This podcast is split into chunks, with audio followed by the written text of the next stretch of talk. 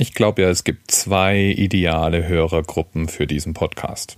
Hörergruppe Nummer eins, der Zahlennerd. Hörergruppe Nummer zwei, der Computernerd. Und wenn du in beide Gruppen gehörst, also Zahlennerd und Computernerd, dann weißt du jetzt ganz genau, was der Gegenstand der heutigen Episode sein wird. Worüber werde ich reden, na?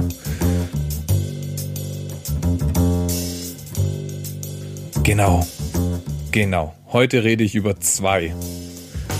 Den berühmten, spektakulären, Emacs-artigen Texteditor, den Daniel Weinrap und Mike McMahon seinerzeit geschrieben haben, so ungefähr in den 80ern. Zwei steht dabei für zwei was eine. Ja, ist eine englische Abkürzung, hättest du nicht gedacht, gell? Und äh, eine, du wirst es kaum glauben, ist der Vorgänger von zwei und war auch ein Texteditor. So. Und da endet jetzt ungefähr auch die Spannung in dieser Geschichte und es ist natürlich nicht das, was ich heute mitgebracht habe. Stellen wir uns vor, einen Raumflughafen in den USA. Eine gigantische Trägerrakete ragt in den gewitterverhangenen Himmel. Blitze zucken über den Horizont. Man hört Donner grollen.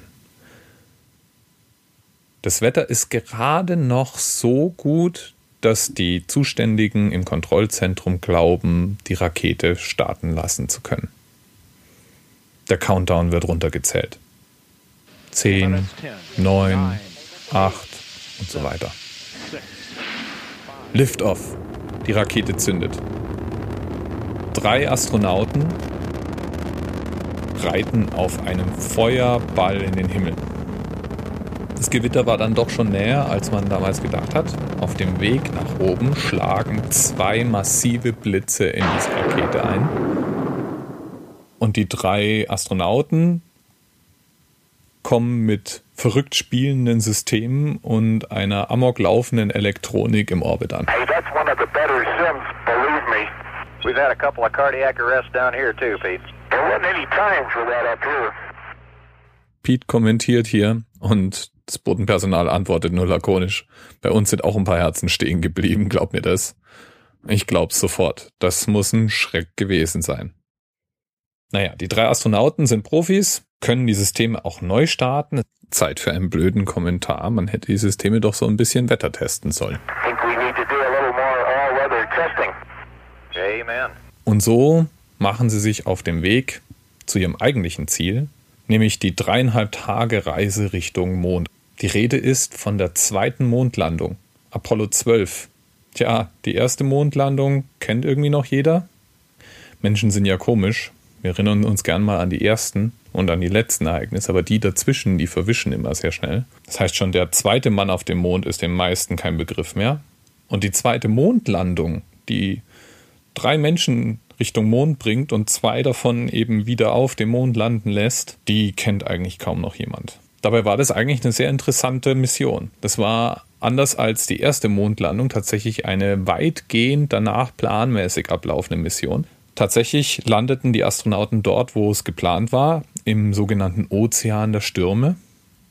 Es war dort äh, eine Mission namens Surveyor 3 gelandet mit einer passenden Sonde, die dort auch schon fleißig fotografierte.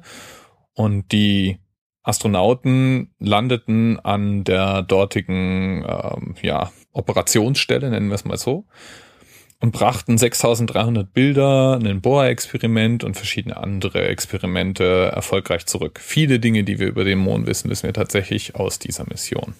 Und Charles Conrad und Alan Bean brachten auch Teile von Surveyor zurück, die sie dort abgebaut und dann wieder mit verladen hatten. Ziemlich spektakulär und spannend und wahrscheinlich so ein Herzschlagfinale müsste die Landung dieser Mission gewesen sein. Es war nämlich so, dass bis zum Schluss nicht klar war, ob durch den Stromstoß der zwei Blitzschläge eventuell die Bremsfallschirme beschädigt worden waren. Gott sei Dank war dem nicht so der Fall. Die Astronauten blieben insgesamt 32 Stunden auf dem Mond. und haben acht Stunden damit zugebracht, auf der Mondoberfläche herumzulaufen. Es gibt mehrere Fotografien, die die meisten von uns schon mal gesehen haben müssten. Das heißt, es gibt eine gute Chance, dass wenn du irgendwelche Fotos vom Mond in Erinnerung hast, Astronauten mit verspiegeltem Visier, die auf dem Mondgestein stehen und ähnliches mehr, dann könnten einzelne dieser Bilder aus dieser Mission stammen. Insgesamt gab es zwei Mondspaziergänge und dann gab es eben einen problemlosen Wiedereintritt, eine stressfreie Landung und eine erfolgreiche Mondmission. Und keine Sau weiß mehr davon. Außer du. Weil du hast ja jetzt diesen Podcast gehört. Bis morgen.